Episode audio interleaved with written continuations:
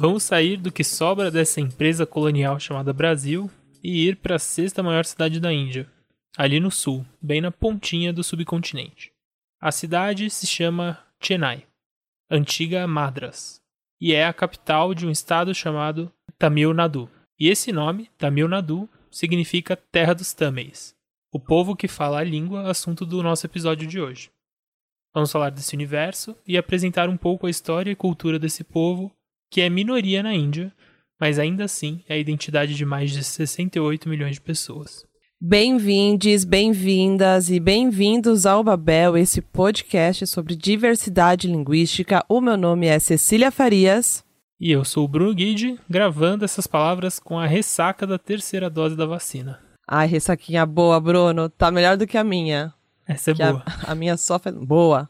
E é isso, pessoal. A gente vai falar hoje sobre Tamil, é, a gente vai entrar num universo. E o nome desse universo é Subcontinente Indiano, que a gente, inclusive, protelou um tempinho, né? Dada a complexidade e, enfim, a quantidade gigante de línguas em contato ali. É, então, vamos tomar fôlego e vamos, Bruno? Bora, bora que vai ser louco. Listen உன்னை போல இன்னும் ஒருத்தனும் வெடி வச்சதில்ல என்று சொல்ல மட்டும் நான் நிறுத்த மாட்டேன் இல்ல தமிழ் ராப்புக்கு சீன் குறைதான் அதனால அமெரிக்கன் பீட்ஸை உடைக்கல நான் நாய். உனக்கு மட்டும் சுத்த தமிழ் சொல்ல இது தலைப்பு செய்தி இல்ல சாரி ஸ்விஸ் இல்ல வேற ரூல்ஸ் இல்ல ரன் nikah run run nikah run run கோப்ஸ் வந்தா ரன் இல்ல பிடிச்சிரு ரன் ஆமா நீங்க சொன்னதெல்லாம் சரிதான் என் ஃப்ரெண்ட்ஸ் எல்லாம் rowdies and gangsters break dance fighters போரகிஸ் அண்ட் பேங்கர்ஸ் ஒன்றும் செய்யலாம் brother De saída, o Bruno já disse eh, que a língua de hoje é falada no país Índia, mas aqui eh, nós já partimos para um debate interessante. O Tamil é uma língua oficial na Índia, Bruno? Então, vamos lá, né? Vamos começar. O Estado-nação da Índia, que é esse estado que surgiu aí em 1947, ele tem dois idiomas oficiais. O Hindi, com o alfabeto Devanagari, que é aquele alfabeto que é bem, assim, característico de coisas indianas até hoje, assim. A gente olha e bate o olho e sabe. Que é aquele que tem uma grade em cima e as letras vão ali embaixo representando sílabas ligadas a essa grade, enfim. A gente ainda vai falar bastante sobre ele, não hoje, mas em episódios futuros, quando a gente for falar sobre línguas que usam esse alfabeto. E o outro idioma do país, Índia, do Estado-nação, é o inglês com o alfabeto latino. Essas são as duas línguas que são as únicas utilizadas em nível federal no país. Por exemplo, o parlamento funciona apenas nesses dois idiomas. No entanto, quando a gente vai para a própria Constituição da Índia enquanto país, a gente vê que existe um espaço para que os estados possuam línguas oficiais próprias e nesse espaço já estão outorgadas outras 21 línguas oficiais que inclusive têm representação em comitês que debatem políticas linguísticas do país, que têm, enfim, estrutura, academias. E ainda que essas outras 21 línguas não sejam oficiais em nível nacional e federal, elas podem ser consideradas línguas oficiais também, reconhecidas. É mais ou menos como uma divisão assim. Existem duas línguas da administração e 21 outras línguas reconhecidas pela administração. E é claro que quando a gente fala de um país que nem a Índia, né, com essas dimensões, é, a gente pensa que tem muita diversidade. Afinal, a gente está falando de uma coisa que é tipo a população de seis Brasis dentro de um território relativamente menor do que o do Brasil. Mas quando a gente fala em seis Brasis, 23 línguas não está dando conta de diversidade. né? na verdade, a gente estima que o território indiano tem mais ou menos cerca de 400 idiomas sendo falados lá dentro. E claro que essa conta, né, a gente sabe que é muito difícil de fazer. E claro que essa conta a gente sabe que é muito difícil de fazer, mas isso daí é mais para demonstrar, né, que 400 idiomas dá a dimensão da complexidade do universo que é ali o, o país Índia, né, e se a gente incluir ainda Paquistão e Bangladesh, o subcontinente indiano e o Sri Lanka. Ah, eu tô procurando aqui para confirmar. Quem em algum momento fez a nossa oficina sobre diversidade linguística brasileira viu que o Brasil é o décimo país em diversidade linguística no mundo. É o décimo país com o maior número de línguas do mundo.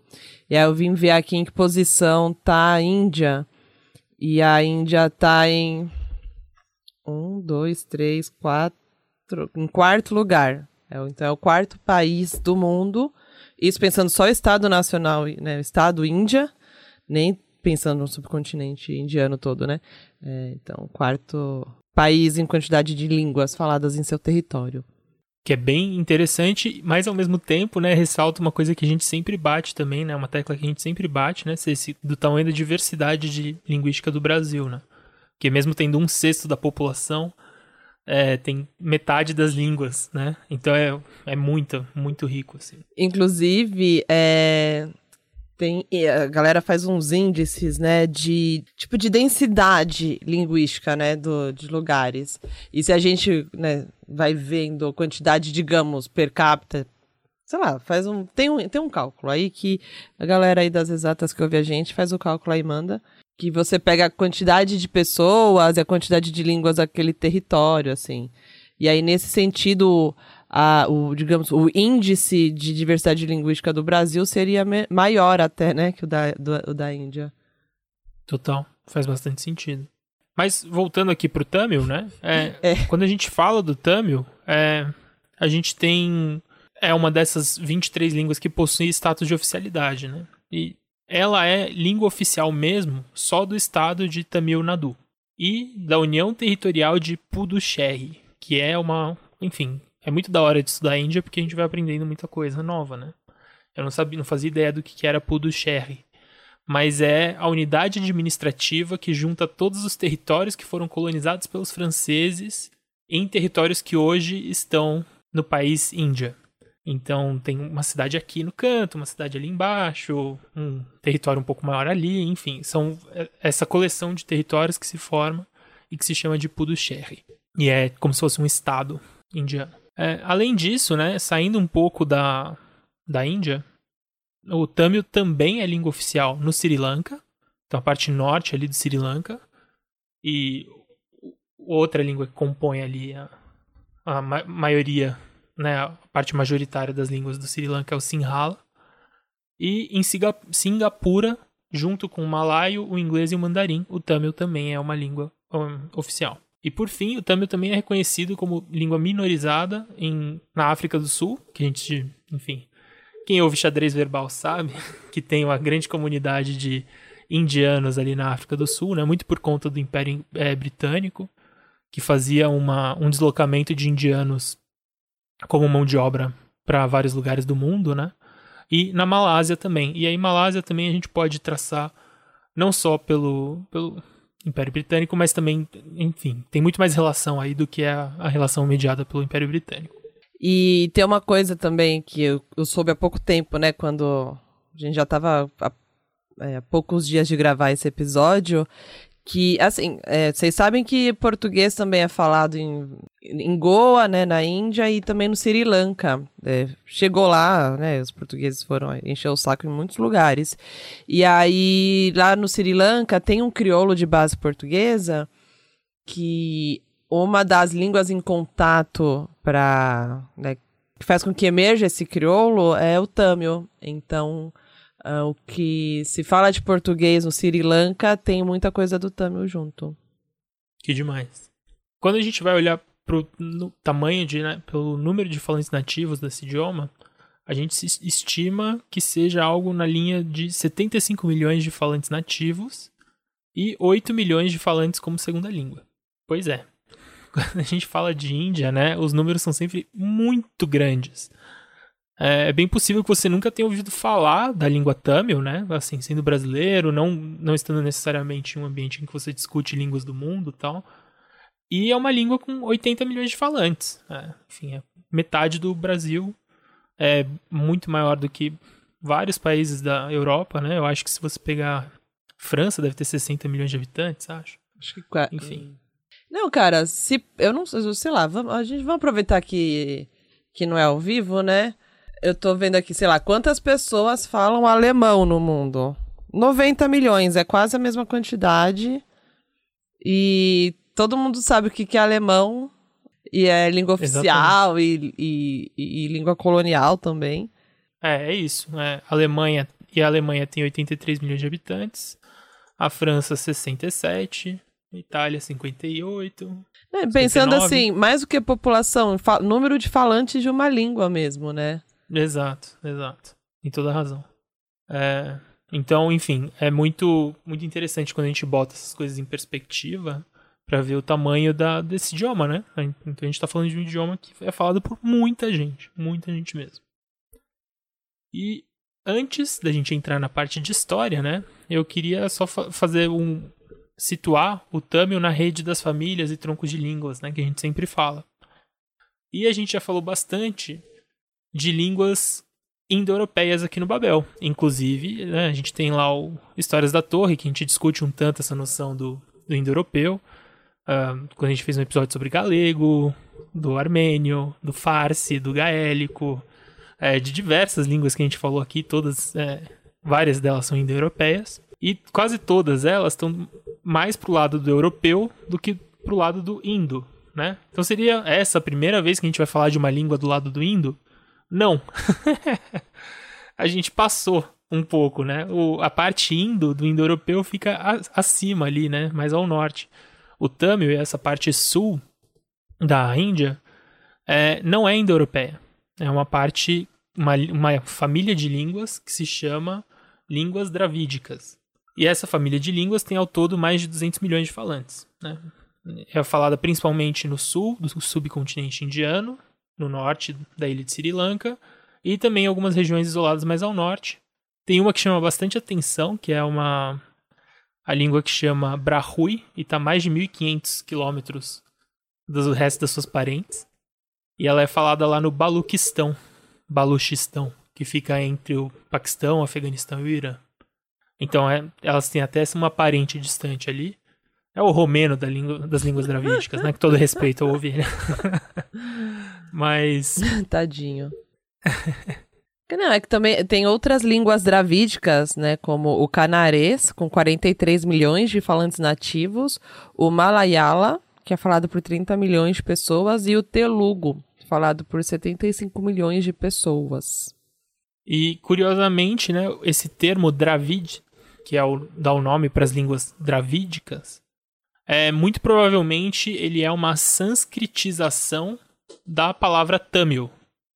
Então, falantes de sânscrito foram ao longo da história, né, falantes de sânscrito, depois das línguas é, indo ali do norte da, do, do subcontinente, foram falando Tamil, e aí, enfim, tem retroflexas, tem mudanças fono, é, fonológicas, até chegar num termo, nesse termo chama, é Dravid ou Dravid, e aí, enfim, Tamil também fica, fica tudo muito mais parecido, assim, quando você bota as, as retroflexos lá. É, e, enfim, provavelmente o termo dravídico é, é, vem de Tamil, tá? Para mostrar também a centralidade ali do, do Tamil dentro das línguas dravídicas.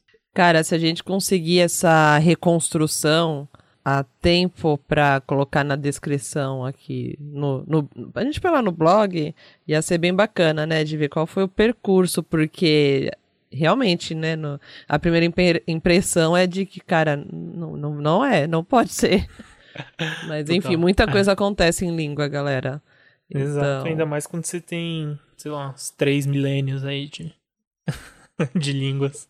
nem É sempre muita, muita coisa. e nem sempre com registro escrito às vezes né Total. Total. Mas- Muita reconstrução aí. Ah, então para entender um pouquinho melhor disso, vamos falar de história? Bora.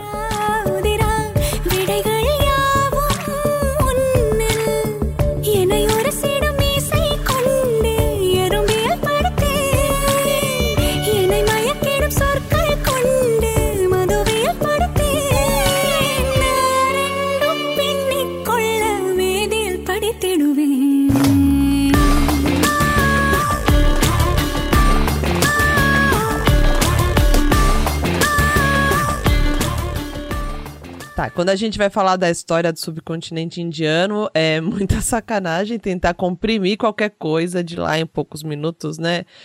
É, quem ouviu, sei lá, o mandarim, por exemplo, que o diga, né? Como a gente sua camisa aqui para dar conta de tantos milênios, mas ainda mais nesse caso, né? Não sendo um técnico ou especialista, né? A gente aqui. A gente faz o que pode, tentando ser responsáveis, sempre. Mas a gente sempre aceita contribuições também, galera. Bem, a tática aqui, que foi usada nesse roteiro, é, que o Bruno montou aqui pra gente, é baseada em três pilares: focar na história da língua, passar referências para quem quiser se aprofundar e passar algumas noções básicas do que aconteceu em linhas gerais. Vai, Bruno. Bora. É, Toca pro então, pai.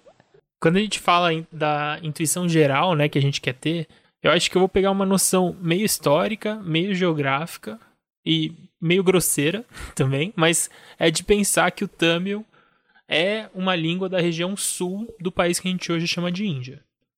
E que o povo que fala esse idioma sempre teve mais ou menos por essa mesma região, né? Essa parte sul da os dravídicos, né? Eles vão estar sempre mais ou menos ali por essa parte sul do subcontinente indiano. E a gente consegue cravar uma divisão mais ou menos funcional entre esse norte e esse sul indiano. Ela não é muito precisa, mas ela funciona para a gente começar a nossa conversa aqui. E basicamente a, a intuição que eu quero dar é o norte é hindi, o norte é indo e portanto indo-europeu e o sul é dravídico, não é indo-europeu. O norte do subcontinente, né, é- e isso é super importante, falar dessa outra grande divisão que rola depois, mas mesmo ele sendo indo, ele não é necessariamente hindu, porque tem uma grande divisão super importante das religiões no, no norte do subcontinente indiano, que inclusive resulta na divisão dessa região em três países, né? No meio ali você vai ter a Índia, conectada com esse sul dravídico e os dravídicos também são hoje em dia majoritariamente hindus. É, e mas nos lados, né, tanto no Oriente quanto ao Ocidente desse norte, você vai ter dois países muçulmanos: o Paquistão, que vai estar ali no Ocidente, e Bangladesh, que vai estar ali no Oriente. Bangladesh também que já foi chamado de Paquistão Oriental. Então, meio que a, a noção que eu quero dar é essa. Então você tem ali uma parte indo-europeia. Essa parte indo-europeia é dividida em hindus e muçulmanos, grosseiramente, né? Tudo que eu tô falando aqui é divisão bem grosseira. E esse sul, dravídico e hindu também. Beleza. É, mas enfim, importante, quando a gente vai falar até de diferença de hindi para urdu, né, urdu sendo a língua oficial do Paquistão e o hindi sendo a língua oficial da Índia, é, na real é quase que nem sérvio-croata. Tá? Não tem tanta diferença assim.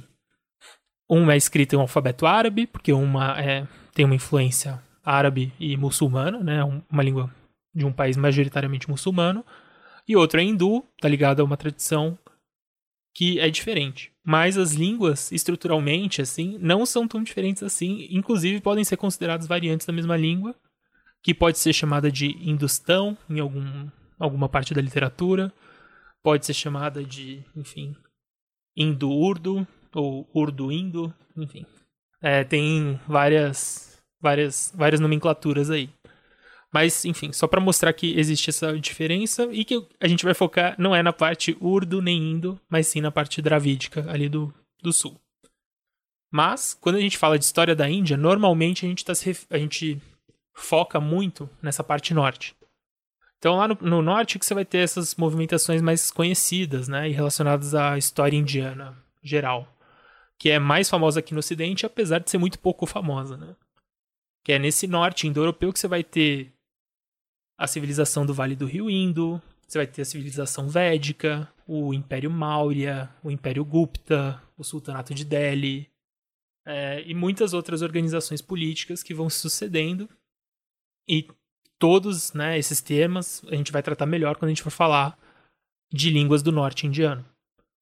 Mas é, é importante considerar que esse sul e esse norte, né, essa relação entre hindus e tâmeis, ou entre indo-europeus e dravídicos, né, porque não são nesse, tipo existem muitos outros índos dentro desse do que eu estou chamando de hindu, tá? É, não é só o hindi. Existem outras línguas, outros povos, né, mino- minorizados e minorias na Índia, como a gente viu, são 30, 40, 50, 60 milhões de pessoas. É, mas enfim, esse norte e esse sul vão tendo relações diferentes que vão mudando também. E eu vou dar assim três exemplos só pra gente passar ter uma noção mínima de história da Índia, assim. Mas esse norte e sul podem ter, por exemplo, relação amigável entre entidades políticas diferentes. Então, no Império Maurya, lá no século 3 a.C., né, que não faz nem sentido eu falar de Cristo. É, tem uma nomenclatura que se usa hoje que é era comum, né? Então a gente fala de É. antes da era comum, depois da era comum. Isso. Eu, é, enfim, é, tem, tem toda a razão e faz muito sentido, né? Até porque a gente tá falando, enfim, Cristo, né? É, Quem é JC, né? é, nesse caso aqui não, enfim. Mas o Império Maurya, né, eu trouxe porque a, ele é uma, uma extensão muito grande, ele tem uma extensão muito grande em, no século 3 a.C. É muito ligado ao, ao rei Ashoka, né, que é o, o que fica famoso e tal. E tem inscrições da época do Ashoka, né, que ele fala que os Tamils são é, impossíveis de conquistar, assim. Então, que é uma região que é muito difícil de chegar, né, porque tem muita montanha, enfim, sul da Índia é complicado. É, mas também é uma, uma região que, enfim, nunca conseguiu entrar nos domi- no domínio dos Mauryas, mas os Mauryas também não tinham uma, eh, uma relação só belicosa. Tinha alianças ali, tinha relações amigáveis, na verdade, com parte dos reinos Tamils. A gente vai ver que, na verdade, não tinha um reino Tamil nessa época, tinham vários. Então, a relação era majoritariamente amigável.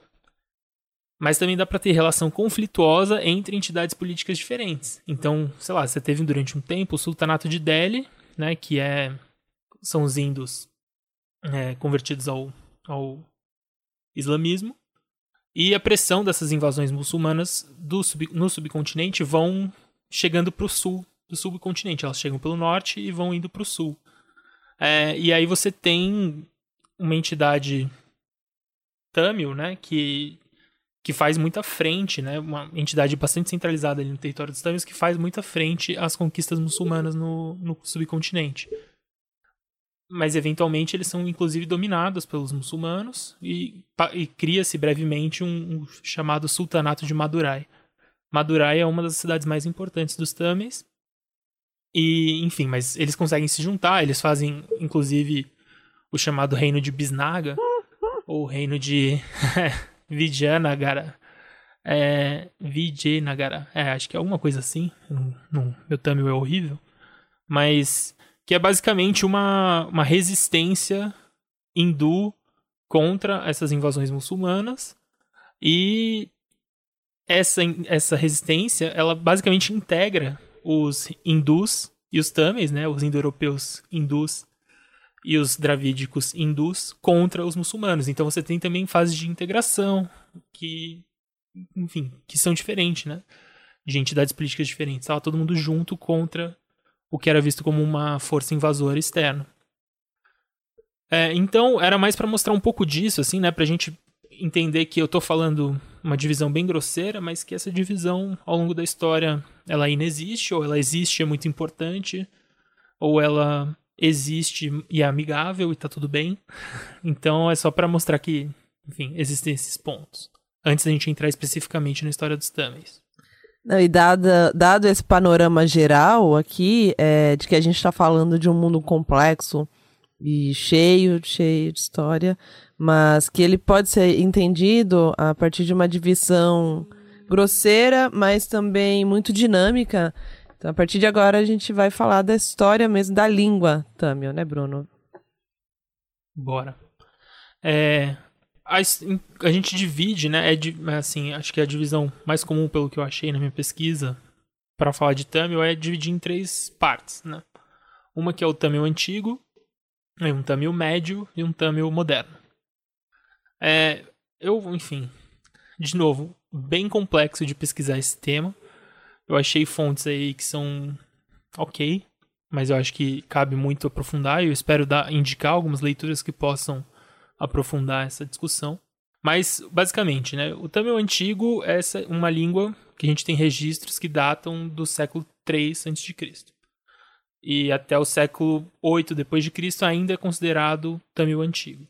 Esses registros do século III a.C. são registros arqueológicos no formato de inscrições em cavernas e cerâmicas que usam um alfabeto antigo derivado do alfabeto Brahmi. Né? E esse alfabeto Brahmi era justamente utilizado pela gestão imperial dos Mauryas, que eu tinha falado agora há pouco. Então a gente tem a escrita usando um alfabeto dos Mauryas, só que claramente está escrevendo uma outra língua, e essa língua dá para entender que é já uma versão antiga do que vem a se tornar o Tamil. E, enfim, elas são basicamente, né, uma quase como uma tradução mesmo das coisas que o Ashoka colocava no, no, nos éditos dele. Então por isso você também consegue traduzir, né? Então você consegue transferir de uma língua que é mais conhecida e mais registrada para o Tamil que não tinha tanta, tanto registro. Então por isso você consegue inferir que tem uma, uma continuidade linguística ali. Então, basicamente, né, era um sistema de escrita que estava sendo usado foi importado mesmo por uma outra unidade administrativa que estava sendo usado para registrar a, o, o Tamil, né? E esses registros meio que tornam o Tamil a segunda língua com registros mais antigos no subcontinente indiano, atrás apenas do, do sânscrito, né, ou das línguas védicas, assim. É, e nessa fase do início do Tamil antigo, a organização política dos Tamils estavam em três reinos, né, três dinastias que estavam disputando os territórios do sul do subcontinente indiano. É, e esses eram os reinos de. É, eles chamam de Chera, Chola e Pandya. Só que escreve Chera, Chola e Pandya.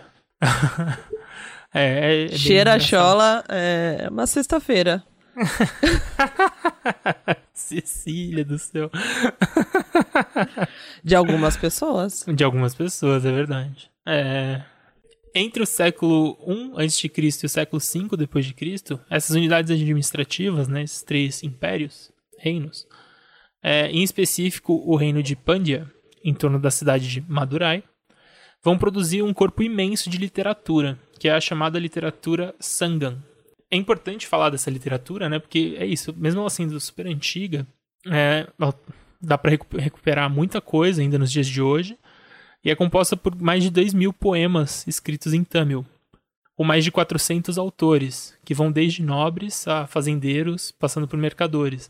Era meio que uma um festival cultural assim, organizado pelos pelas unidades administrativas lá, e qualquer pessoa escrevia e falava, enfim. E as pessoas com origens bem diversas, né? Inclusive dá um, um, ponto super interessante é que conseguem mapear que pelo menos 27 autores eram mulheres. Então você tem poesia produzida por mulheres é, tâmeis, hum, sei lá, na antiguidade, né, do que a gente chama de antiguidade aqui na, na, no Ocidente, e que tá lá, assim, uns registros super, super interessantes de poesia né, nesse corpo de literatura que é chamado de literatura Sangam.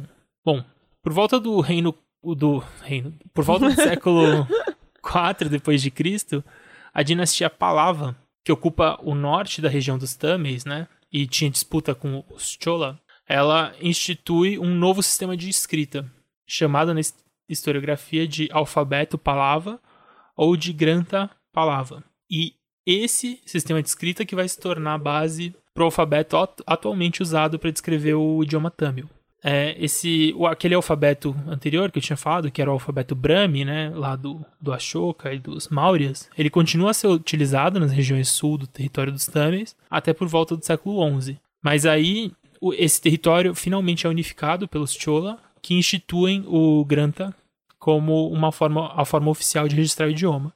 E aí para de ter registro num alfabeto mais ligado ao Indo, né, e passa a ser esse outro alfabeto vindo de outro lugar. Oi pessoal, Bruno aqui. Eu dei uma barrigada nesse episódio, tá? E eu queria aproveitar esse áudio para fazer uma errata, já que eu peguei o erro antes dele sair para para para vocês.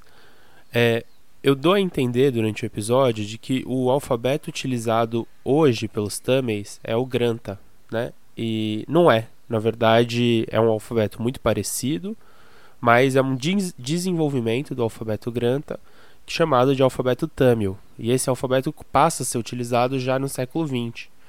Então ele não, não é um marcador do Tamil moderno, né? Um, um desses marcadores da virada do Tamil médio para o Tamil moderno, mas é uma diferença super importante, né? É uma variação desse alfabeto Granta ou alfabeto Palava que dá origem ao alfabeto Tamil propriamente dito, que é utilizado hoje em dia. Então eu espero aí que vocês ao longo do episódio, né, relevem um pouco quando eu, eu falo hoje que o alfabeto Tamil é o, o Granta. Na verdade, eu estava querendo dizer que é o alfabeto Tamil, que é o desenvolvimento desse. É, enfim, acabei me confundindo aí e espero que isso não atrapalhe a fruição de vocês e espero que todos tenham um bom ano. Eu tô gravando aqui nasalizado porque tô gripado, mas enfim, fica aí o a errata. Um beijo.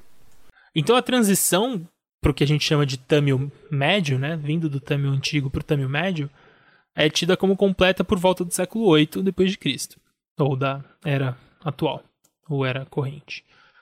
E é caracterizada pela mudança de alguns elementos gramaticais no idioma, como o surgimento de uma flexão do presente, o desaparecimento de alguns fonemas, a introdução de outros. É, e é curioso também, assim, um ponto importante é que o Tamil médio, ele não é ancestral só do Tamil, mas também do Malayala. Então, tem um racha ali, né, entre os dravídicos do leste e do oeste, que é meio que se dá nessa época e que prevalece até hoje. Então, de um lado você vai ter os falantes de Tamil e do outro você vai ter os falantes do Malayala. É, se eu não me engano, deixa eu só conferir isso, mas Malayala acho que é do estado de Kerala, que é um estado super interessante do... É, é isso. Então você vai ter o Tamil na, no estado de Tamil Nadu e o Malayala no estado de Kerala. E hoje, enfim, você vai ter povos que têm culturas e idiomas com bastantes distinções, assim mas é mais ou menos nessa época do século VIII. Bom, e pensando na sociedade que falava o Tamil moderno, né? Sem entrar em grandes detalhes, é interessante destacar um ponto. Os Tamils, eles vão se estabelecendo como grandes mercadores. Ao passo que no norte do subcontinente indiano, a gente vai ter aquela ideia da Rota da Seda, né? Que é uma maneira de se referir àquele fluxo. A Rota da Seda nunca existiu, né? Ela é, um, é mais uma construção Ah, ela existe no meu coração.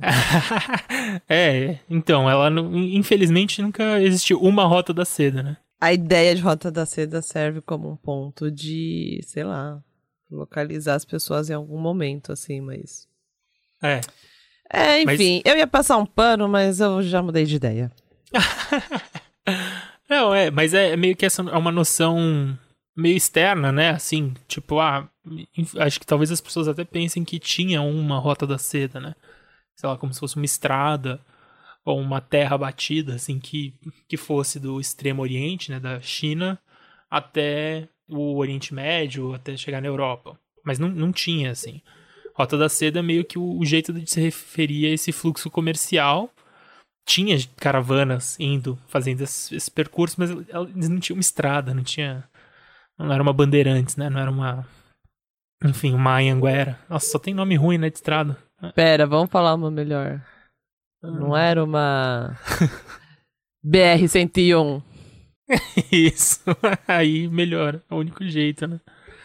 Enfim. Ah, Mas. Então, a gente tem esse fluxo comercial, né? Lá em cima, que ligava esse extremo leste à à Europa e ao Oriente Médio. O, mas no sul do subcontinente indiano, existe uma outra rota né, super estratégica que liga basicamente a Península Arábica, a África Oriental, o Sudeste Asiático.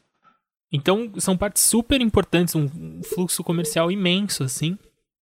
E passa. O, o, os Tamils estavam muito bem localizados para participar desse comércio. E quando eles passam a se organizar nesses reinos com menos, menos disputas internas tal, o comércio explode e os Tamils passam a ser.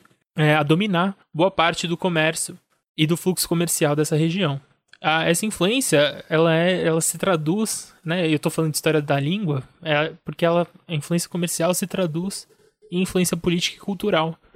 Então não é por um acaso que os sistemas de escrita de Java, da Tailândia, do Camboja, são todos derivações do sistema Palava, que foi criado e difundido pelos Tamils.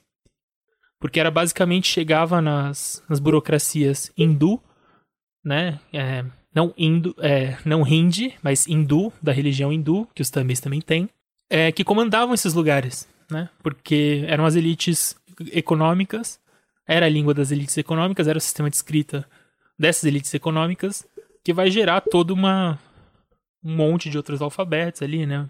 Vai influenciar um monte de outras línguas. É, e aí, enfim, mas também não é tão linear assim, né? As coisas mudam. A época de muito poder e riqueza, elas são alternadas por fragmentações políticas, invasões de outras forças, né? Um exemplo que eu dei, mas vou repassar aqui, é o exemplo das forças muçulmanas que formam o Sultanato de Delhi e que vão disputar com os Tamils, né? Aí depois, quando a gente vai chegando lá no século 14, 15, né? Que começa a ter a chegada dos portugueses. 13, 14, 15. E o estabelecimento desse, desse reinado, né? Dos reinados de Bisnaga também pode ser entendido como uma coalizão contra os muçulmanos, mas também como uma forma de tentar resistir aos, a esses invasores europeus que começam a chegar. Até que, enfim, a gente chega no ponto do colonialismo, né? Que é quando começam a chegar os europeus com muita força em específico, né, de- depois dos, dos portugueses, os ingleses passam a chegar é, com muita força no continente indiano, no subcontinente indiano, e os territórios tamils são, assim, parte fundamental da organização e da estruturação da operação política do, da colônia ah, inglesa. O gato pisou no teclado aqui, peraí. Ai, desgraçado. Quando a gente, os ingleses começam a, a entrar, né, na, na Índia, e assim, no, no território do que hoje a gente chama de Índia, né? Na verdade não era um território unificado, mas inclusive os Tamils estavam num período bastante descentralizado e fragmentado. E os ingleses aproveitam isso, né? Então, a gente viu bastante disso, por exemplo, no episódio do Maori, né? Que é o uso de um grupo contra o outro, você vende armas para um para ele dominar o outro. Enfim, todas essas táticas também foram usadas na, na- nessa parte do subcontinente indiano. Então você estimula facções rivais, você, enfim. É, colo- colonialismo, né, europeu. Eu acho que também não cabe muito entrar em detalhes, mas eu não, eu não queria deixar de a gente passar, né, falar sobre colonialismo, que é um tema que a gente fala em muitas das nossas línguas, dos nossos episódios. Mas um, um grande ponto, né, que afeta, afetou muito a Índia, né, foram as fomes, né, com um F maiúsculo, né. E, em específico, a região dos Tamils, no sul da, da Índia, durante o período do mandato britânico, né, depois da, quando já não era mais só a Companhia das Letras, Companhia das Índias, meu Deus do céu. Eu, caralho, tô pagando o merchan pro Bruno. Não, errei, errei. É, vou acusar eles de matarem milhões de pessoas. Não, Nossa, ó o processinho. é. Quando já não era mais a Companhia das Índias Orientais, e sim o governo britânico, né? Quando já era o mandato britânico, o Raj britânico da, da região, é, eu destaco que, sei lá, teve no final do século XIX, entre 1876 a 1878, em dois anos, 8 milhões de indianos morreram de fome no sul da Índia. Em específico, né, é, em Madras, que é a cidade central ali dos Tamils. É, hoje é chamado de a Grande Fome de Madras. Praticamente metade da cidade morreu de fome sob mando dos ingleses. É, enquanto isso, sei lá, escoavam produção agrícola para para Grã-Bretanha, né? Tá bom, é, mas voltando um pouco, né, pensando na língua, é, tem uma dificuldade aí, porque não é muito fácil de mapear, ou eu não consegui mapear, então, enfim, fica até o convite para um ouvinte mais, mais técnico nesse assunto que consiga trazer qual que é a passagem do Tamil médio para o Tamil moderno, mas eu consegui caracterizar a partir de alguns marcos, assim. Então você tem, por exemplo, a publicação de um manual de gramática no século XIII, que é chamado de Nanul, é de autoria de um religioso jainita, né, que é um- uma religião ali da, da Índia, que descreve as bases gramaticais para uma língua que já é muito parecida em vários termos com o que a gente chama de Tamil moderno. Ao mesmo tempo, né, você vai ter ali um, um Tamil moderno que pode, pode ser caracterizado tam- o- pelo fato dele ter contato com muitas línguas eh, europeias, por exemplo. Então ele vai ter coisas como pontuação eh, na língua escrita, ou vários empréstimos de um léxico que que já não é mais aquele léxico puramente dravídico, né? Ou enfim, ou dravídico e é, indo, mas que é um léxico que já vai incorporar coisas vindas desse, de fora, e aí a gente poderia chamar que caracterizar essas mudanças como uma característica do Tamil moderno. Mas também tem, por exemplo, sei lá, a chegada da imprensa pela via dos colonizadores que ajuda a estabelecer o sistema de escrita e reduz um pouco a, pervas a pervasividade desse idioma escrito a tantas variações locais. Isso daí também seria um marco importante para a gente pensar no estabelecimento da língua. Então, eu acho que não tem tanto uma ponto específico, assim, ou pelo menos eu não encontrei, mas a gente pode pensar nesses três processos como processos fundamentais para entender as diferenças entre um Tamil moderno e esse Tamil médio. Né? E aí, um último aspecto de história que eu, que eu queria trazer, assim, é a administração colonial britânica no subcontinente indiano toma os territórios dos Tamils e constrói uma administração que usa o idioma inglês. Né? A burocracia era em inglês. E impõe esse idioma, o inglês, à população local. Mas, enfim, quando a administração britânica impõe o idioma britânico para a população local, na burocracia, no, enfim, qualquer acesso que você quisesse ter ao alto escalão, você precisaria fazer isso em inglês, é, mas né, também as, as línguas permitidas na posse britânica do subcontinente indiano são o urdu e o hindi. Então o Tamil passa a, um, a deixar de ter um status oficial. E aí, quando a gente chega no processo de independência da Índia, ou da, do Raj britânico, você vai que ele vai amadurecendo ao longo do século XX, né? Tem enfim, diversas etapas ali que talvez a gente entre mais em detalhe quando a gente for falar do de Hindi.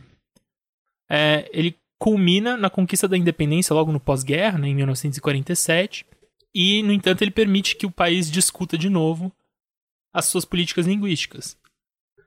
E nesse ponto é super importante para os Tamils é, porque eles veem uma oportunidade de garantir mais destaque para o seu idioma e uma segurança institucional para esse idioma.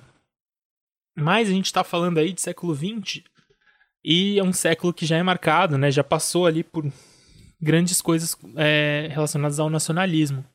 E existe um, um, fenômeno político na Índia super forte que é o nacionalismo hindi. É, então, uma pergunta importantíssima precisava ser respondida, né? Nesse novo país, agora independente, esse país é a nação dos Hindi? Ou é uma nação hindu, né? Qual que é a característica que vão, vai, vão se dar para esse país novo e independente? Inclusive, é um ponto que tem ficado bem em evidência é, para quem acompanha a política internacional, né? Por conta do novo presidente e tal. Mas aí vocês vão lá ouvir o xadrez verbal, que eles falam sobre isso. Episódio sim, outro também, também, né? Então. E aí é, é, também a gente vê que não é à toa, né? Que a ocupação britânica nessa região vai se tornar depois mais de um país, né? Com o Paquistão, por exemplo, ficando identificado como um país para os muçulmanos do antigo mandato britânico, né? ainda que as coisas não sejam tão simples assim. E um pedaço de, desse território dos muçulmanos, o pedaço oriental, é, vai se tornar um outro país baseado também no fato de ter uma língua diferente, né, dando origem a um país que a gente chama hoje de Bangladesh. É, mas e os tamens, Bruno? Então, é importante a gente entender essa tensão né, da, da Índia moderna entre uma Índia indocêntrica, né, uma Índia do nacionalismo hindu, e os povos não hindu que estão nesse território. Né? Porque eles. A grande bandeira passa então para os Tamils a, a, tentar resistir ao nacionalismo hindu. Inclusive, ameaçar quebrar o. Tipo, dividir o território, né? E falar, não.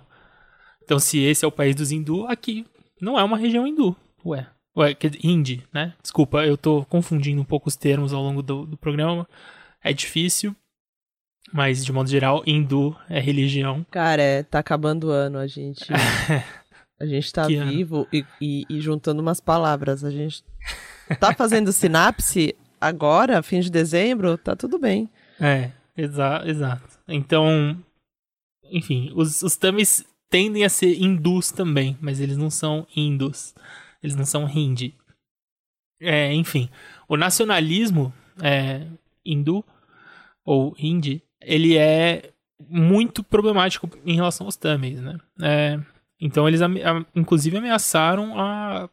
Enfim, já que esse vai ser o país do Hindi, a gente não faz parte desse país. No entanto, qual que foi a solução, né?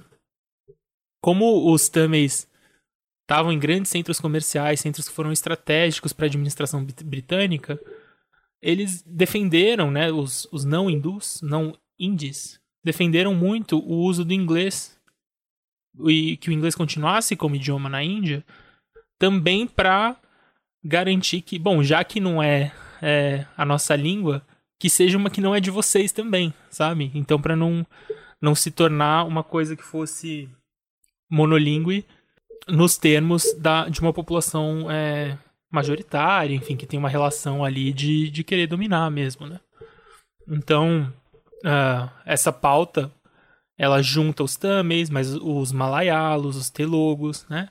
De forma que todos eles vão tentar combater o nacionalismo hindu e, e fazer uma Índia mais plural, é, ainda que seja defendendo o uso da língua do antigo colonizador ali, né?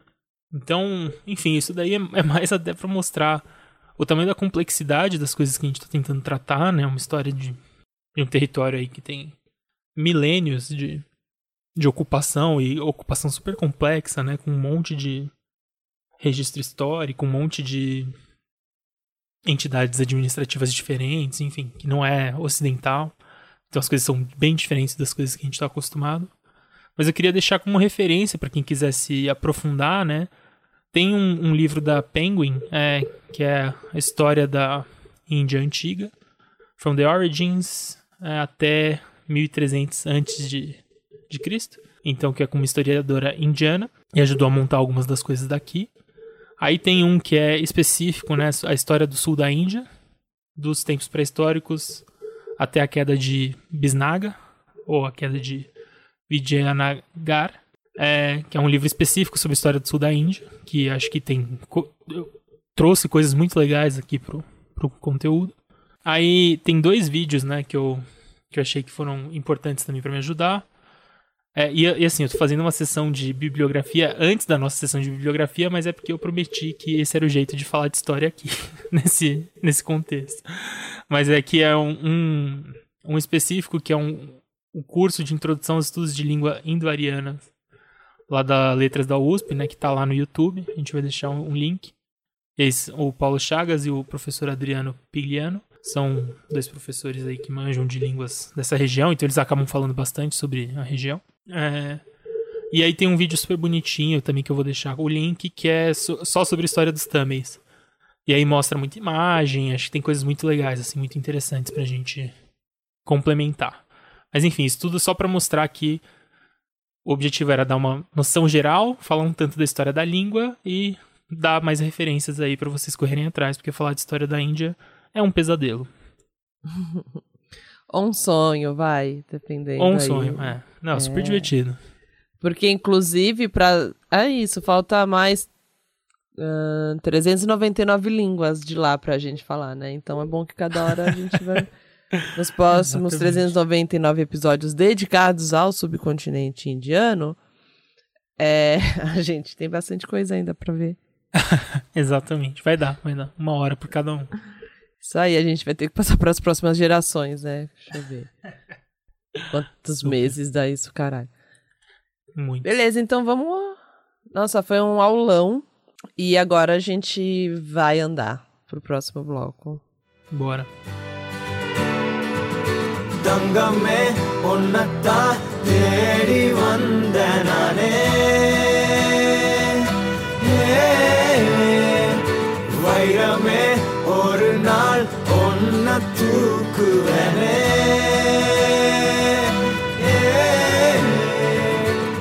ராசாத்திய ராத்திரி பார்த்தேன் ரவுடி பய ரொமான்டிக்கான ரகசியமா ரூட்ட போட்டு கடத்தணும் கடத்தணும் கடத்தணும் ஒன்ன வாய் மூடிய வாய பொழந்த வெறுங்காலில விண்வெளி Vamos ouvir um pouquinho de Tamil agora.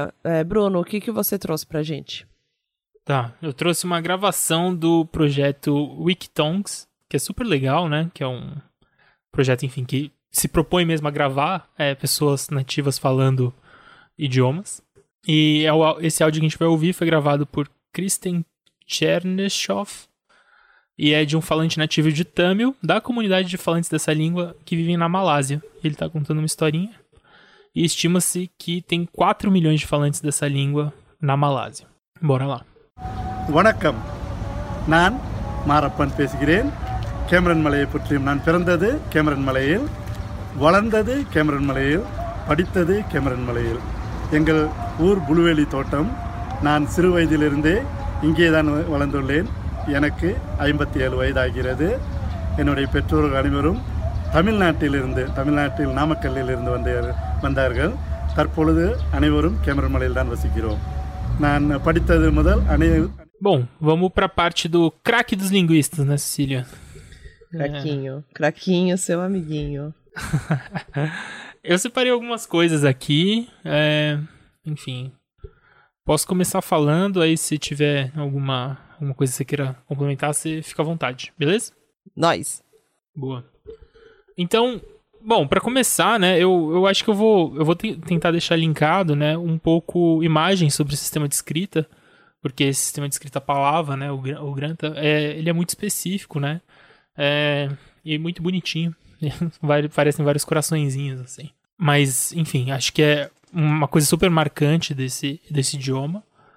É, eu, eu acho que eu trouxe um tanto da história desse, desse sistema de escrita na, no- na parte de história, então não vou me deter muito nesse assunto. Daí, pas- passando pela fonologia muito rápido, assim, acho que uma coisa que chama atenção, e isso de forma geral também no hindi, né? Mas a presença de muitas retroflexas, né?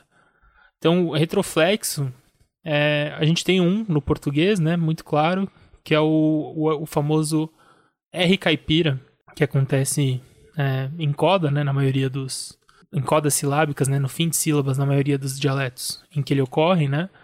Então você vai ter o porta, né? Esse movimento aí de quando você coloca a parte de baixo da língua, né? Você meio que dá uma viradinha na língua é, e aproxima ela para fazer a- o fechamento do, do canal do tratoral. É, esse é o movimento que você chama de retroflexo, né? Então a pon- não é com a ponta da língua, é com a parte de baixo da língua. Então você vai ter o porta, mas você também vai ter, acho que Piracicaba, né? Que você vai ter não só em coda, mas também vai ter R's em ataques, né? Então você vai falar Piracicaba. Pensando que coda. Tem uma coisa também, assim, que a gente fala de estrutura silábica, que a gente fala que tem um núcleo. E o núcleo do, no português é sempre uma vogal, aliás, né? Tem línguas que não precisa necessariamente ser uma vogal, enfim. As línguas são muito variadas. Mas no caso português é sempre uma vogal. Mas aí a gente fala de ataque, o primeiro som que existe na, na sílaba. Então, por exemplo, se a gente pegar a sílaba por, de porta, o porta, né? Deixa eu fazer no, no, combi- no combinado aqui. Então, P, esse P é o ataque silábico, o O é o núcleo da sílaba, e o que vem no fi- depois, o último som, é o que a gente chama de coda. Boa, isso aí. E o. Muito bem explicado. E então a gente tem esse som do, da retroflexa, né? Na, nesse caso aqui em português, mas na- nas línguas, é, acho tanto no hindi, mas no Tamil, que é o caso que estudei aqui, em específico, é, você vai ter vários retroflexos. Então você vai ter. Não só do R, né? É, você não vai ter só do R, você vai ter como se fosse um T. É, então, ora- tor, é. tor. Já. É. E aí você vai ter o- um nasal retroflexo, então na. Você vai ter. ah, enfim. É, Lá, As- é como se fosse um L retroflexo. Então você vai ter muitos retroflexos. E é, isso chama muita atenção, né? Quando você ouve. Mesmo o sânscrito, né? Enfim, o sânscrito em sânscrito é sanskrta, né? Que você tem, enfim. Você tem uma retroflexão ali no meio. Então E olha, atenção. Eu apostaria que quem tá ouvindo esse episódio tá fazendo movimentinhos com a língua, porque a gente na faculdade, nas aulas de fonética, de fonologia, é isso. Tipo, prof a professora tá falando, o professor tá falando, e é a gente mexendo nos pontos lá que estão sendo falados. E aposto que para quem dá aula deve hora que olha a cara dos alunos, assim. É, todo mundo fazendo som, com a boca meio aberta e tal. E é a melhor forma de aprender, na verdade, né? Mais do Sim. que ver desenho de onde bate a língua, o movimento e tal, é a gente mesmo fazer, né? Testar. É muito legal. Pode Super. fazer, gente. Quem tiver aí no busão, faz sem medo. Tá de máscara, né? Isso. Faz sem medo. Espero que sejam de máscara. É, fica mais tranquilo ainda com máscara. Eu acho que um- uma outra última coisa sobre essa parte da fonologia, né? que Muitas vezes quando vão representar sotaque indiano é, em filme, sei lá, coisas, produções americanas, por exemplo, o, é, é a presença de retroflexo, que é um dos maiores marcadores no sotaque indiano. Então, sei lá, se pega até representações bem estereotípicas, né? Tipo o Apu do Simpson, sabe? Uma, uma figura, figuras até bem bem problemáticas, assim, na representação plana que fazem da, de um povo, né? Ou de vários povos. É, mas a, a- uma marca do, sota, do sotaque é, indiano, do inglês, é o uso de retroflexos ao invés de falar, então, ao invés de falar door, vai fazer door, ou coisas assim, sabe? Então, é bem, bem marcante. Você pode até procurar aí depois exemplos, que é uma língua que pode, você pode ter mais facilidade de entender e você vai ver a presença dos retroflexos. Boa. Tem mais alguma coisa nesse tema aí? Acho que eu não tenho nada mais a acrescentar sobre isso. Boa. Então eu vou falar rapidinho do- dos verbos, porque, enfim, língua aglutinativa eu sempre gosto de falar sobre verbo, porque o sânscrito, o, o é uma língua aglutinativa. Isso quer dizer que línguas aglutinativas são aquelas que formam barcões. Então você tem aquelas palavras que são imensas, que a frase inteira está contida numa palavra. Então você vai ter. Eu vou dar um exemplo aqui de uma palavra só, vai. E que eu vou tentar ler de forma ridícula, mas é alintu contirunten. Tem vários retroflexos aí no meio que eu não, não fiz, mas é basicamente para entender todo esse palavrão aí. São um, dois, três, quatro, cinco, seis, seis morfemas. E quer dizer, eu estava sendo destruído. Então você vai ter. Eu vou tatuar isso. É, a primeira coisa. Ah, falei. Em PTBR é segunda-feira. Significa. Exatamente. O, então você vai ter aí é, ali, que vai significar des- destruir, aí um, um um marcador de transitividade, um marcador de aspecto, outro marcador de aspecto, um marcador de, de tempo e um marcador de pessoa. Então, todos esses essas coisas vão se juntar e formar um palavrão. Eu trouxe outra palavra também que tem que é Pokamutiatavarkalukaka. Então, isso daí se junta, são 1, 2, 3, 4, 5, 6, 7, 8 morfemas e significa em nome de quem não pôde ir, né? É, então, pô, uma palavrinha, uma palavrona lá que é basicamente uma frase inteira. E também Tamil é uma língua com caso, então por ser uma língua com caso e uma língua aglutinativa, né?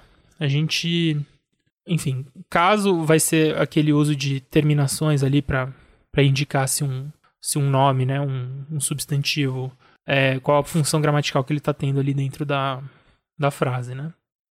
Então, o Tamil também é uma língua de ordem sujeito, objeto, verbo, quando a gente vai falar de sintaxe. É, isso daí significa, então, né, ao contrário do- da nossa, que é SVO, o Tamil é sujeito, a nossa é sujeito, verbo, objeto, o Tamil é sujeito, objeto, verbo. Só que, como o Tamil é uma língua com caso e com esses verbos desse tamanho, e o verbo é basicamente a frase inteira, na real, o Tamil é muito flexível com a ordem. Porque a palavra vai ter uma marcação ali no final dela, falando qual que é a função gramatical que aquela palavra tem, se ela é, suje- é sujeito, objeto, é, objeto direto, indireto, enfim. E vai ter esses verbos que vão estar com todas essas informações redundantes também. Então você vai juntar todas essas informações, tornam a ordem das, da oração muito pouco relevante para você entender, sabe? Então você vai ter muitos usos que vão ser SOV, é, SOV, SVO, ah, OVS, OSV, enfim, tanto assim, não tanto faz, existe uma ordem canônica, Mas, como você tem esses outros dois recursos, né, tanto do caso quanto o do, o do verbo muito informativo, você acaba tendo muita flexibilidade. Tem uma coisa também, assim, né, que exi- a gente tem hábitos linguísticos, né?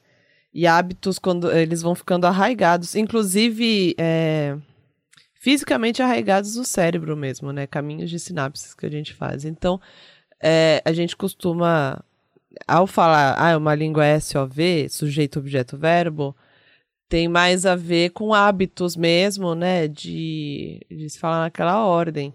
Então, outras línguas que têm marcação de caso, como o latim, né? Uma coisa que a gente pensa bastante, é, também pode pôr em várias ordens ali as coisas, mas existe um que é o que o pessoal costuma fazer. E geralmente sair dessa ordem também pode significar algo, né? Alguma ênfase, é, sei lá, alguma coisa poética que seja. Pode dar uma nuance, mas não vai ser estritamente necessária essa ordem para o entendimento do significado da, daquela oração. Perfeito. E aí, partindo assim, o, o penúltimo aspecto linguístico, né? Falar, fazer algumas curiosidades etimológicas aí, porque a gente tem muitas, muitos termos, né, que a gente consegue mapear facilmente, por exemplo, vindos do árabe para o português, né? A gente faz essa relação muito direta. Mas os árabes, né, os falantes de árabe, eles estavam num mundo né, super cosmopolita, né? é, que ligava a ponta da Europa até ah, o Paquistão, a Malásia, a Indonésia. É, então, nesse mundo super cosmopolita, falante de árabe, de persa e de línguas é, da- do subcontinente indiano, é, as palavras circulavam muito. Então, a gente tem, por exemplo, laranja vem do Tamil. né? Dá para traçar a origem até o Tamil. Então, no Tamil você vai ter naram. No sânscrito né? Então, uma palavra super antiga, que você vai ter uma versão que chega no sânscrito naranga, que vai pro persa, como narang, que vai pro árabe, naranj, que vai chegar na, na Europa como aranj ou orange, ou orange. E aí você vai ter essas versões. É, uma outra, né, que é conhecida é gengibre. Então, do Tamil você vai ter o intiver, que vai pro grego, vai chegar como zingiberis e que vai pro latim gingiber. E aí você vai ter, enfim, depois toda a derivação né, dentro da Europa. Uma última que eu achei aqui, que eu achei interessante também, é o é, arroz, né? E arroz, aí também tem uma polêmica, tá? Porque arroz também... Ah, Vai, vai indo, que eu tô só pesquisando um negócio pra ver se eu Tá. endosso a polêmica. Tá. É, mas, por exemplo, dá pra falar que o, o tem um termo que é arice. E aí você vai ter. um- vai passar pro grego como orusa, pro latim como orisa. E aí você vai ter nas línguas latinas o riso ou o rice. Ou rice. Rice, né? Então você vai dar. ah, Vai chegar em, em outros lugares desse jeito.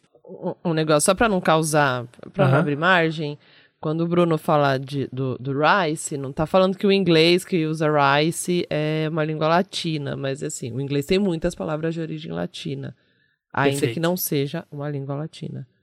Perfeito. É, ótima observação. No Sei lá, entanto. vai que...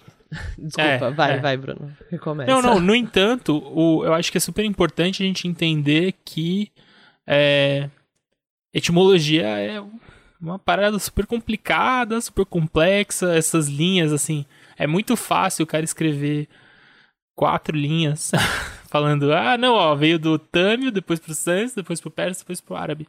Mas sempre bom tomar com um pezinho atrás, tá? Assim, tirando algumas palavras que a gente vai ter registros históricos muito completos e vai conseguir chegar numa origem precisa, em várias outras não. Porque, por exemplo, o, o arroz, é um, eu acho que é um caso super clássico, assim, porque arroz em árabe é, ele também não tem, ele também seria poderia ter chegado no português pelo árabe, porque pode ser um caso de de ser a junção do artigo com o rus, que é a palavra do árabe. E, enfim, o artigo do árabe é o al, né? Então ele vai gerar palavras como alface, mas dependendo da, da palavra da consoante que vem depois do artigo, ele dobra a consoante, ele não faz o L. Então você vai ter azeite, é alzeit. Só que como o L e o Z juntam, eles ficam uma só. Fica duas vezes o Z. A mesma coisa com R. Então você vai ter al-rus, você vai ter arus. Então pode, é muito provável aí que tenha uma coisa veio pelo árabe para o português.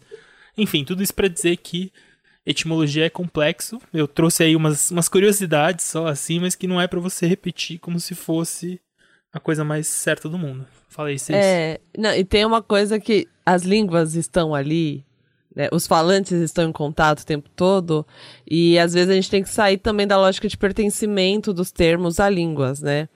Porque tem uma. Sabe, o, o verbo buscar é de que língua, Bruno? Sei lá.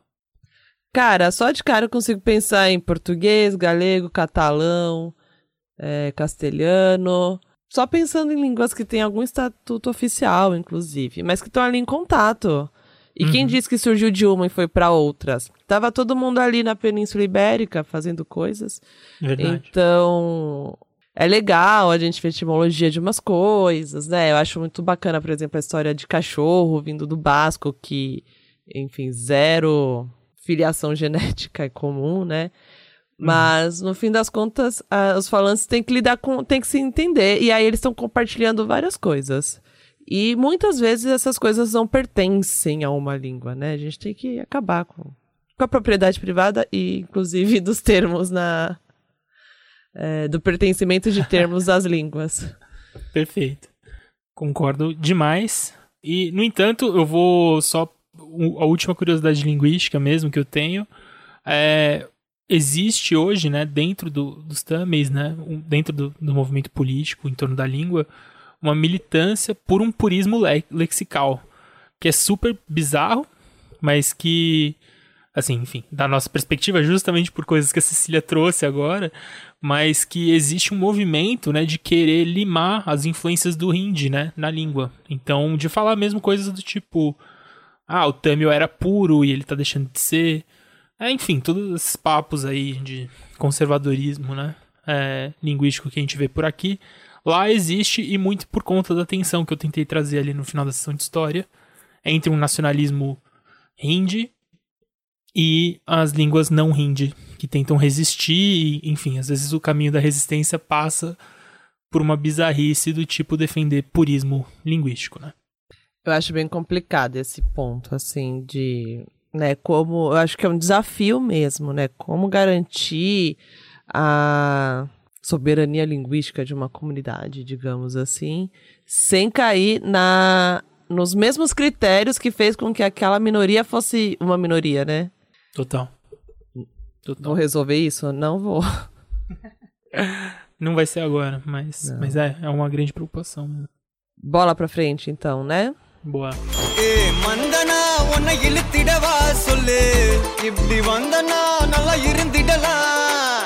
யார் வீட்டுன்னு டெஸ்ட் வச்சிடலாம் நில்லு. கை பிடிச்சுதான் கொண்டு முடிச்சிடலாம். நீ ஒண்ணு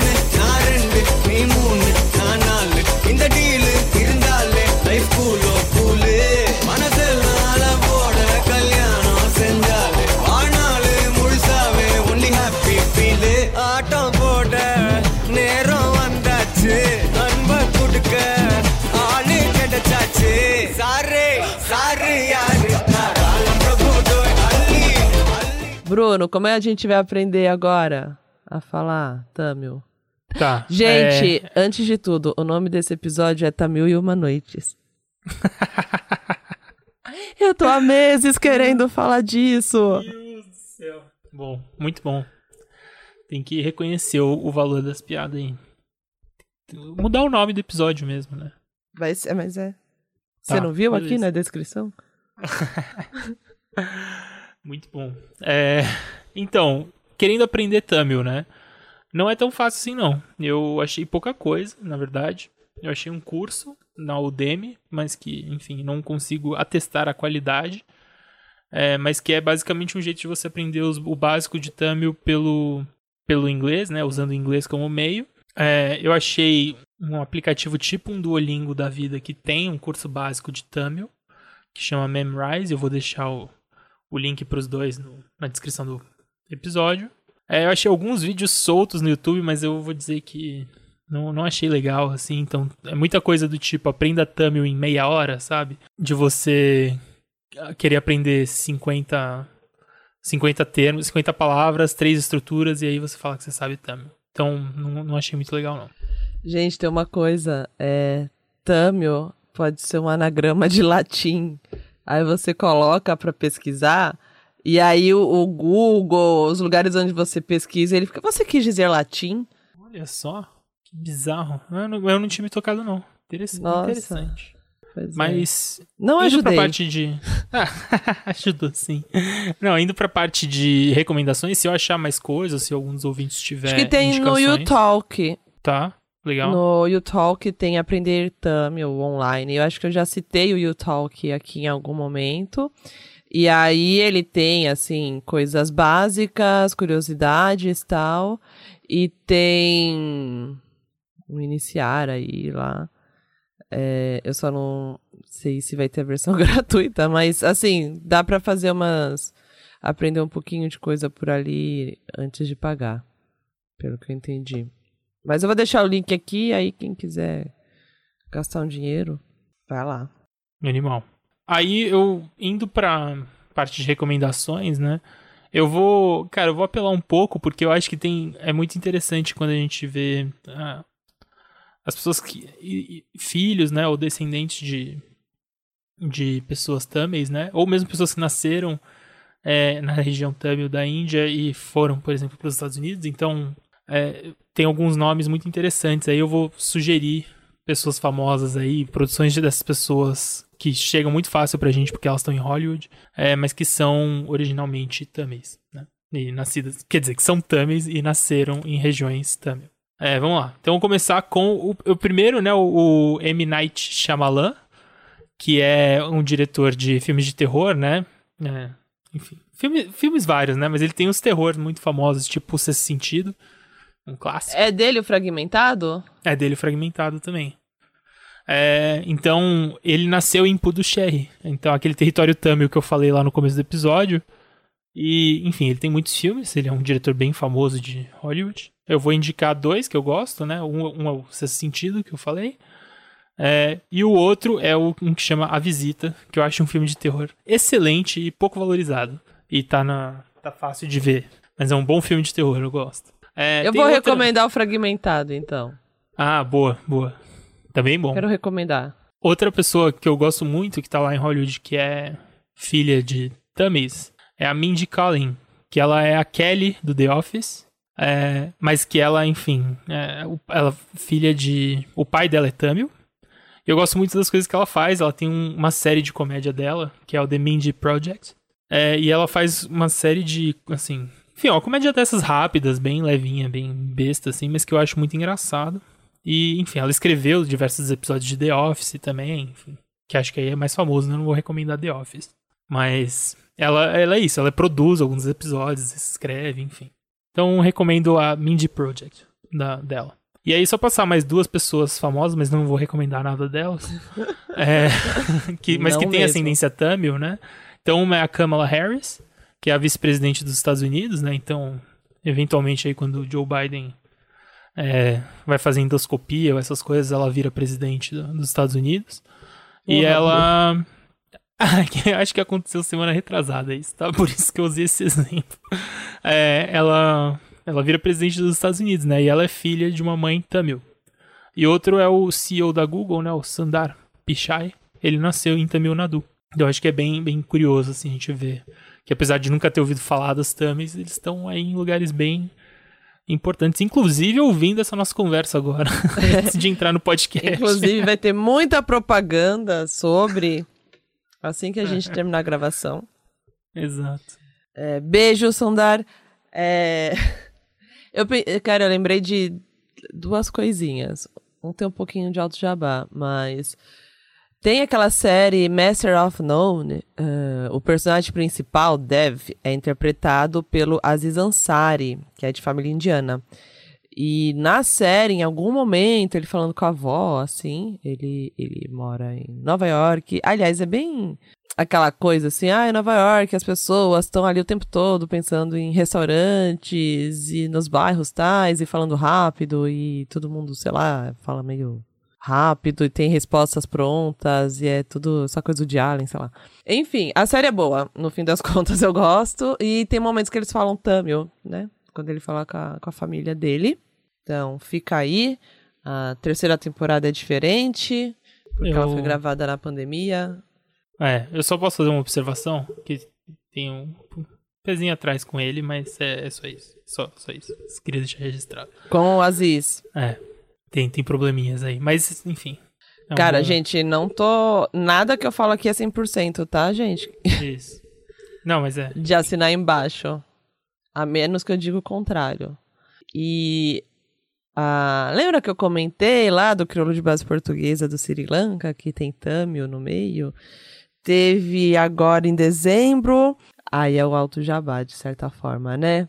O seminário Viagens da Língua, Multilinguismo no Mundo Lusófono, né? Que se voltou a discutir o multilinguismo nos territórios assim que se fala português, contextos sociais e culturais ligados à, questão da língua, que foi realizado pelo Museu da Língua Portuguesa. E aí eu recomendo a roda de conversa chamada Língua Portuguesa, Presença Global e Formação de Redes, ah, especificamente a fala do professor Hugo Cardoso, que estuda as ecologias linguísticas de Goa e do Sri Lanka, porque uma, né?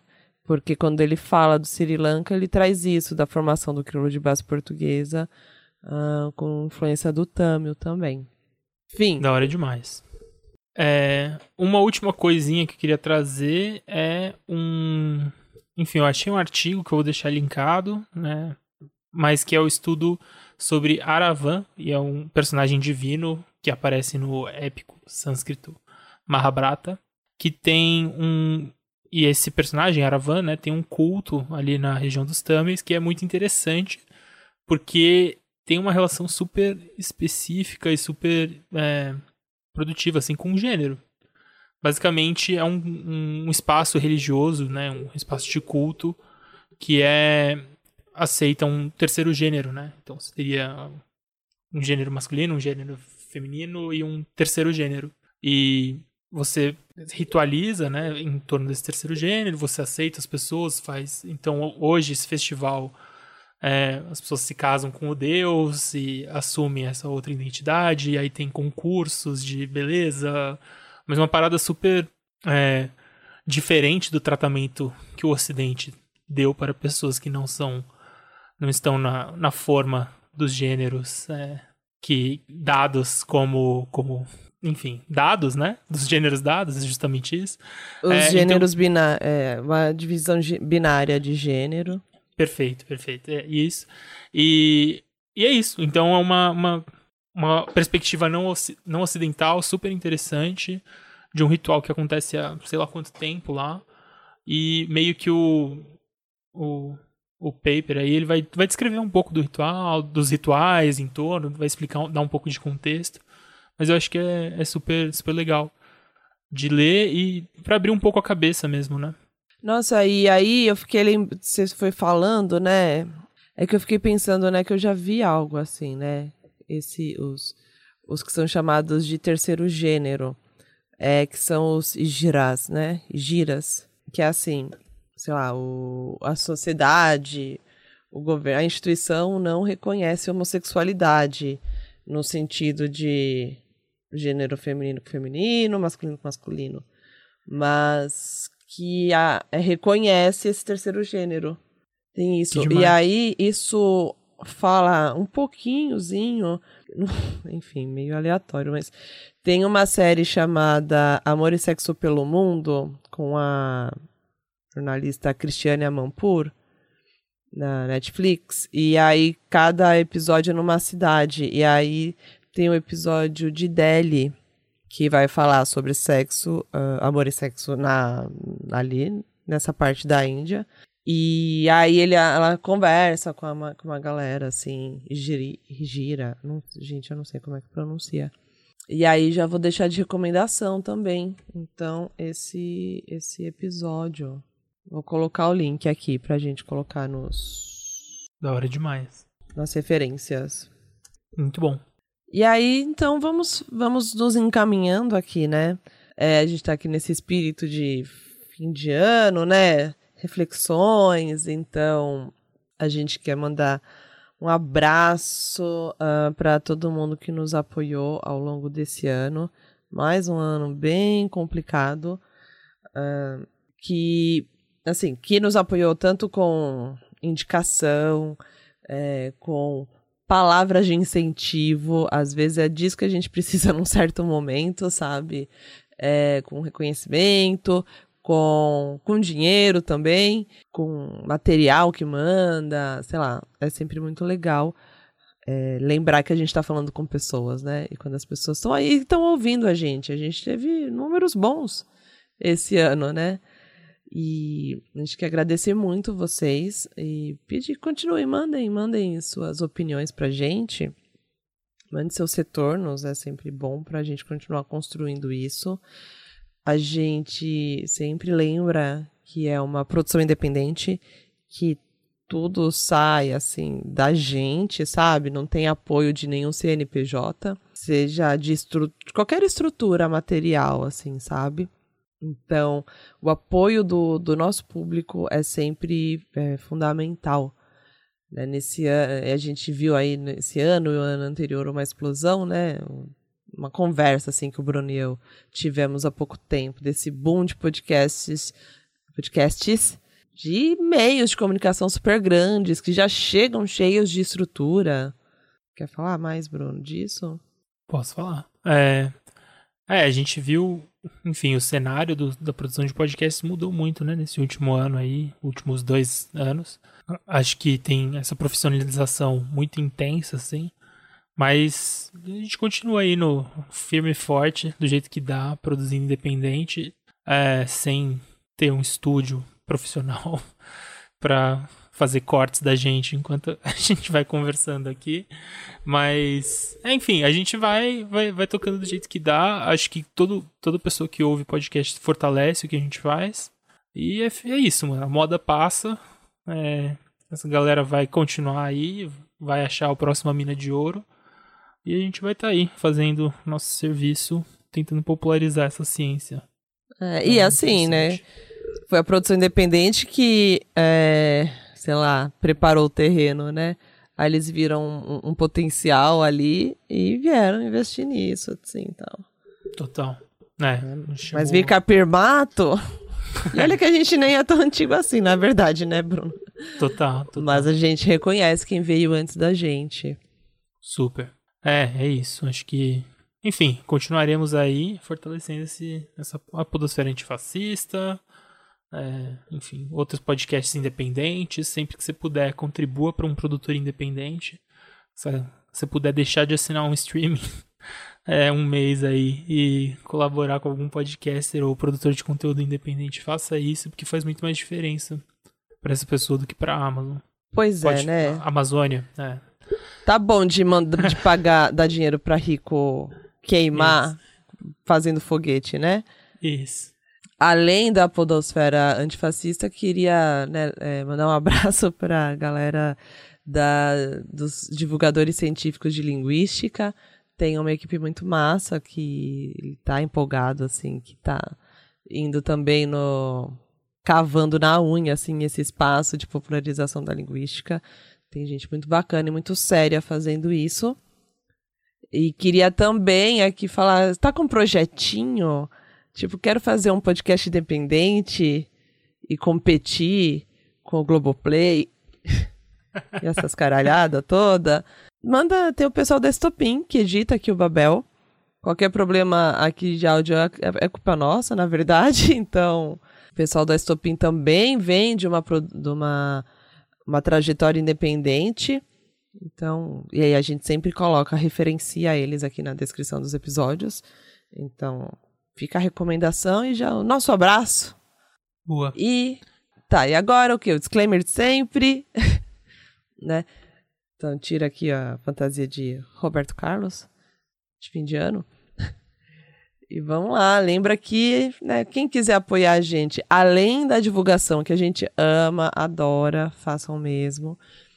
É, na verdade, a coisa que mais ajuda a gente é a divulgação. É, Para contribuições do- com um Faz-me Rir, sabe? É, vocês podem ir lá no nosso financiamento coletivo no apoia.se barra Babel Podcast. Para contribuições pontuais, nós temos um Pix, que é podcast.babel.gmail.com. A gente tem um canal no YouTube em que a gente sobe a mesma coisa, a mesma coisa que se ouve aqui, a gente coloca lá no YouTube, para quem tem mais familiaridade com esses links. E nós temos redes sociais, que é sempre arroba Babel Podcast.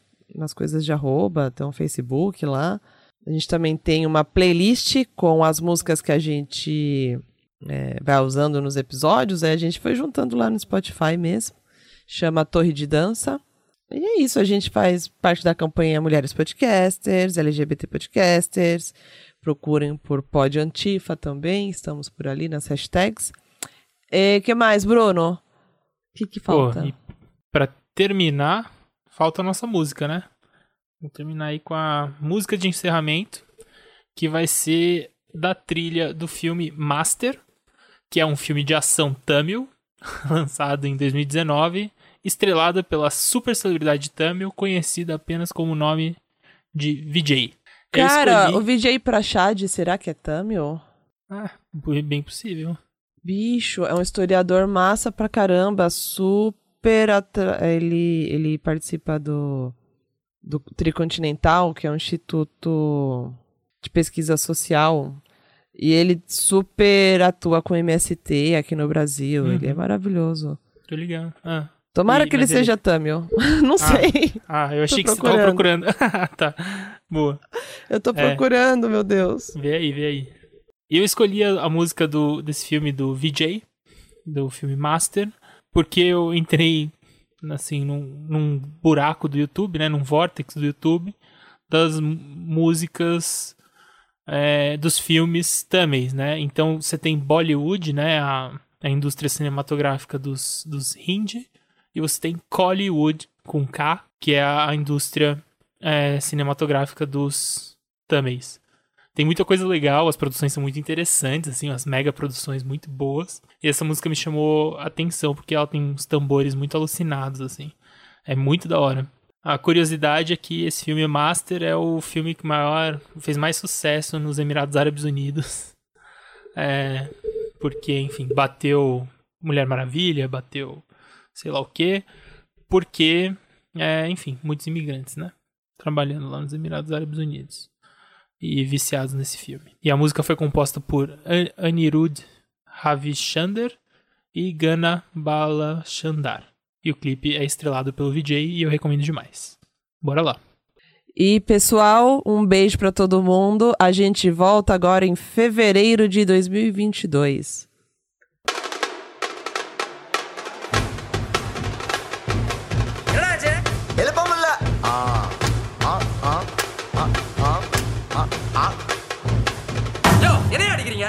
காசு வாங்குறீங்கல்ல வேகமாடியா